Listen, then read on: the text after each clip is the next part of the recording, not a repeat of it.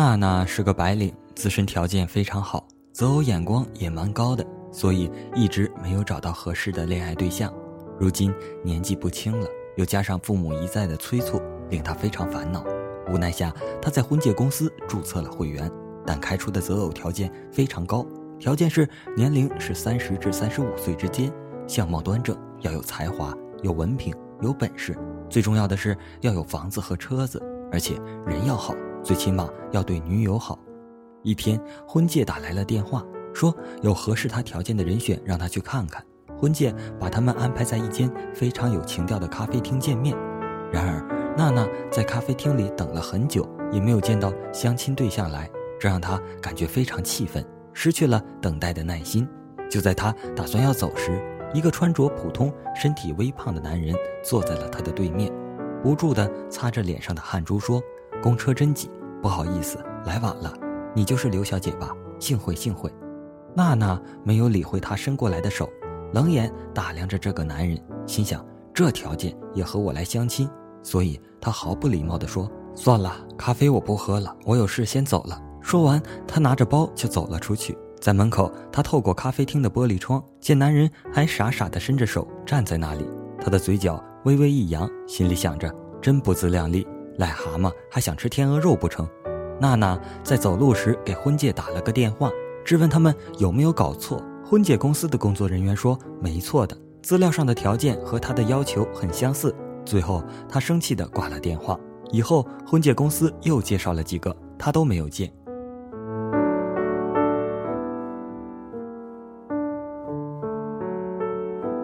有时候缘分真是很奇妙。就在他灰心失望的时候，竟然让他遇见了梦寐以求的白马王子。在一个雨天，娜娜下班有些晚，没有带伞的她在雨中不停地摆着手，等了很久也没有叫到一辆车。就在她又气又急中，一辆宝马豪华轿车停在了她的身边，随即车主摇下了车窗，一个帅气的男人客气地说：“小姐，这时候打车很难的，如果不介意，我送你一程。”娜娜有些犹豫。这样的雨夜，这样一个陌生的男人，是让人觉得很危险。男人似乎看出了她的犹豫，嘴角轻蔑的一笑，说：“算我多事。”说着摇上车窗要走，这反而激起了娜娜的叛逆心理。等一下，我也没说不坐呀。说着就拉开车门坐了进去。男人一边开车一边笑了笑，说：“你还挺勇敢，不怕我是坏人呀？”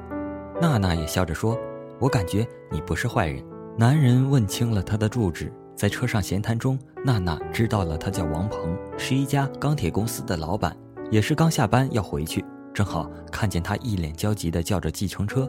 他半真半假地说：“看见这么美丽的小姐，遇见困难而不帮忙的话，我就会有罪恶感的。”娜娜笑了，她觉得这个男人既风趣又有钱，正好适合她的择偶标准。在他们愉快的交谈中，很快就到了娜娜家。临下车的时候。娜娜留下了他的电话号码。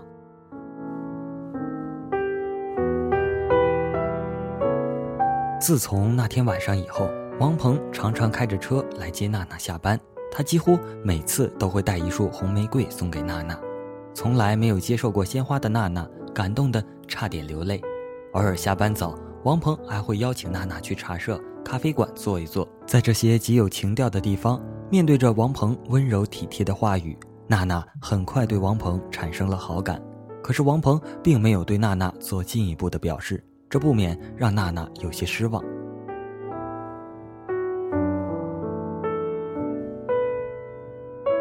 随着交往的加深，娜娜觉得自己越来越离不开王鹏了，每天下班都期待能看见他。可是不知道最近怎么了，王鹏有五天没有出现了，手机也打不通，娜娜非常焦急。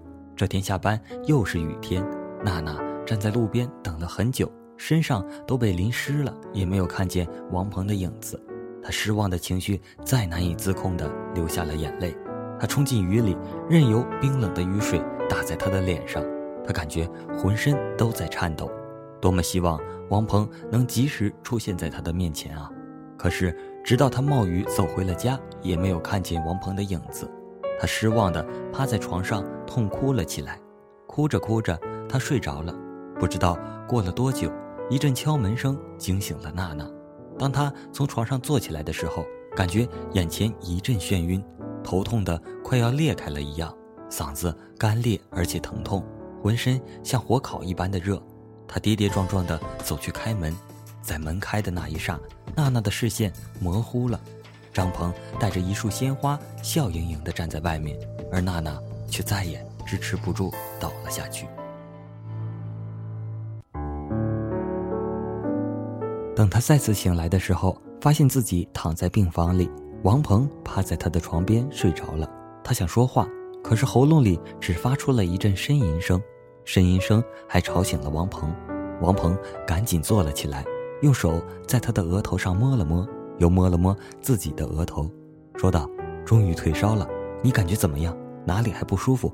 我去找医生来。”娜娜急忙抓住王鹏的手，沙哑地说：“嗯，别走，我好多了，你不要走，我好怕看不见你。”说着，娜娜流下了眼泪。王鹏上前把娜娜搂在怀里，小声地安慰着她。不久，娜娜在王鹏的怀里安静地睡着了，嘴角还露出了微笑。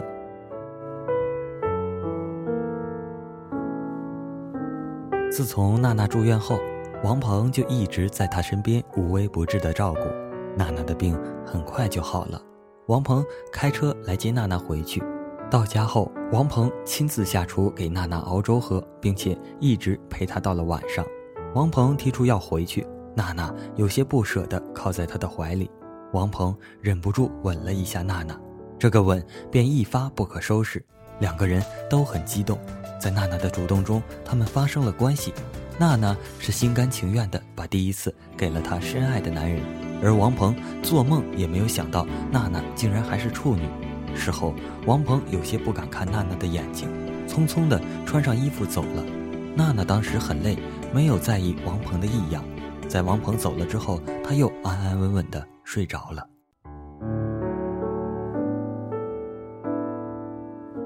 娜娜没想到那天晚上之后，王鹏又一次的失踪了，怎么找也找不到，连电话号也变成了空号。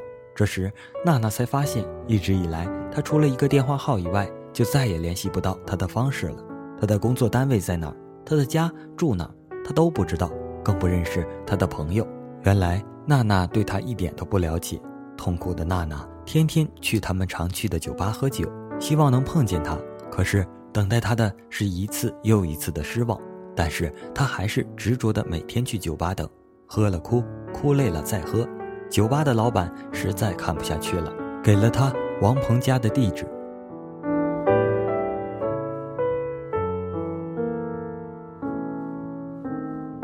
娜娜急匆匆的找到了王鹏家，开门的人是王鹏，还没等他说话，王鹏身后的女人问道：“老公是谁呀？”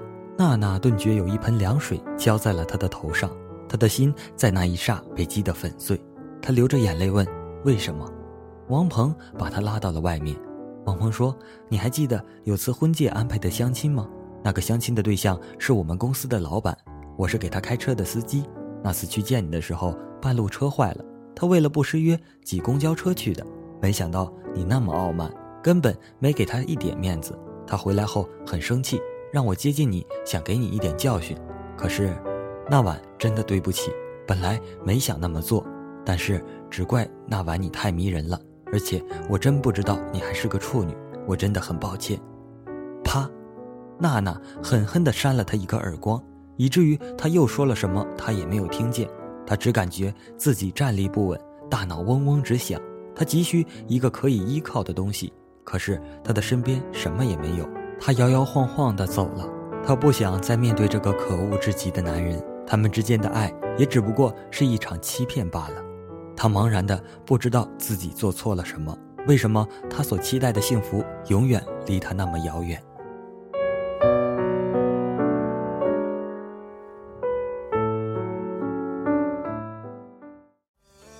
这篇文章，咖啡豆豆觉得真心挺有意思。细细品味，发现每一次都有不同的感觉。刚开始的时候，觉得娜娜这个人物罪有应得；后来又觉得那个司机也挺不是东西的。反过来再一想，貌似又把那个老板给忘记了。心胸如此狭隘，并且违约迟到，总归是不对的吧？乍一看去，不过是一个因果循环的复仇故事，教育人们不要以貌取人。否则伤害的是自己。但每一个故事背后的人不同，所带来的感悟也是不同的。一般人就会觉得要告诫自己不要拜金，极端点的会觉得权力真心是个好东西，可以操纵小人物的命运。思路跑偏的人呢，会觉得长得帅果然不论从事什么工作都会有艳遇。看多了女人心计的人呢，就会觉得拿出自己的小本子，将此故事经验教训写在自己的爱情战术指南中。开个玩笑。嗯，就不一一举例，会有多少种不同的想法了。豆豆只是想说，故事源于生活，生活又给故事的创作带来了灵感。好了，本期的节目就到这里了。如果你有不同的想法，请在下面留言。同号 QQ 群：幺二四零二八八零五幺二四零二八八零五，新浪微博艾特豆豆调频 V。征集节目素材有没有？欢迎在节目下方猛戳五星好评。我们下期再见，拜拜。